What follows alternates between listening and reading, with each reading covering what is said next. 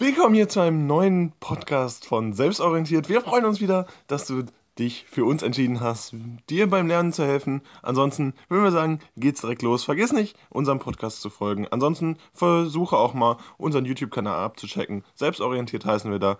Let's go, ab in die Folge.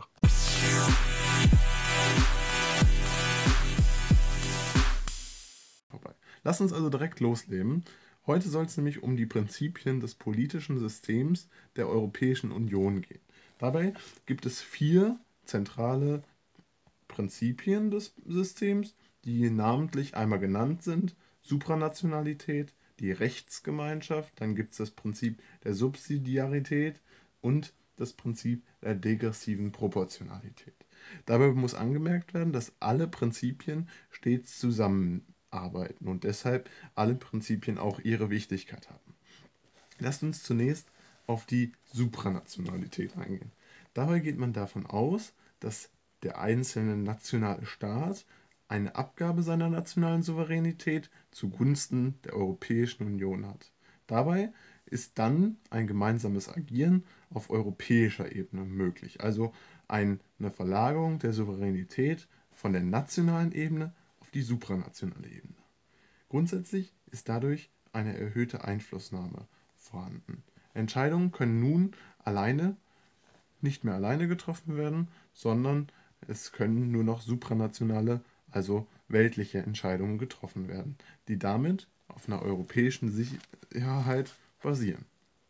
Die EU kann deshalb Verordnungen abschließen, die unmittelbar sind. Und gleichzeitig gibt es auch Vorgaben, so etwas wie Richtlinien, an die sich alle der vorhandenen Staaten innerhalb der Europäischen Union halten müssen.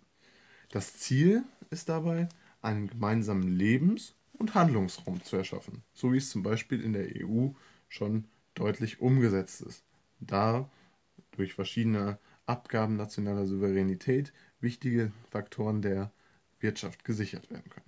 Beispiele sind hier der Binnenmarkt, die Währungspolitik, das Schengen-Abkommen, was es ermöglicht zu reisen, oder auch der Umweltschutz, der ein europäisches Anliegen ist. Kommen wir zu dem nächsten Prinzip. Dabei geht es darum, eine gemeinsame Rechtsgemeinschaft zu schaffen. Dabei sollen Richtlinien und Vorgaben unterschiedlich zwar ausgelegt werden, aber es soll stets möglich sein, auf einer europäischen Ebene diesen Streit zu schlichten. Für diese Streitschlichtung ist eine Institution innerhalb der EU entscheidend. Und zwar gibt es dafür den Europäischen Gerichtshof. Dieses ja, supranationale Organ ermöglicht es dann, zwischen den Staaten zu vermitteln und letztendlich die Streitpunkte aus dem Weg zu räumen und somit eine Auslegung oder gemeinsame Auslegung zu schaffen. Das ist auch täglicher Usus, das heißt, täglich werden verschiedene Streit zwischen Staaten eben ausgefochten und dementsprechend ist der Europäische Gerichtshof eine sehr konstante und bereits existierende nationale und supranationale Ebene. Dabei ist dies keine vollziehende Gewalt, das heißt es gibt hier keine Exekutive, sondern lediglich eine Legislative. Kommen wir zu dem Prinzip der Subsidiarität, kompliziert auszusprechen, aber eigentlich gar nicht so kompliziert zu verstehen, das ist das Gute. Und zwar geht man davon, davon aus, dass es keine Errichtung eines Superstaates geben soll. Das heißt, man soll das Prinzip der Subsidiarität ermöglichen, was konkret heißt, Arbeit soll stets auf dem niedrigsten Niveau bzw. der niedrigsten Ebene innerhalb eines Systems gemacht werden. Für das Prinzip der EU heißt das konkret, dass es drei Ebenen gibt, so ähnlich wie bei den Integrationsmodellen. Dazu haben wir auch schon ein Video gemacht. Guckt da gerne rein, falls ihr das nochmal genauer erklärt bekommen haben wollt.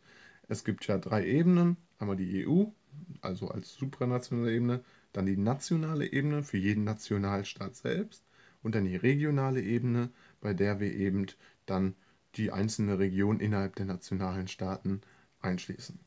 Und jetzt besagt das Subsidiaritätsprinzip, das Konzept, dass wir grundsätzlich immer auf der niedrigstmöglichen Ebene arbeiten, also im besten Fall auf der regionalen Ebene.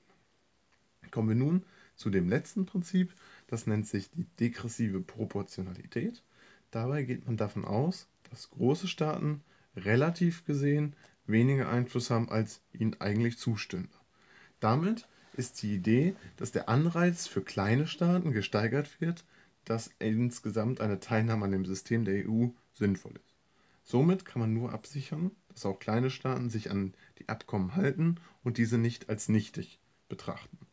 Dementsprechend haben große Staaten aber im Verhältnis zu dem, was sie eigentlich, was ihnen eigentlich zustünde, proportional gesehen einen wenigeren Einfluss pro Einwohner als eben zum Beispiel die Schweiz die, oder Malta, die einfach einen sehr geringen Bewohnerstatus haben.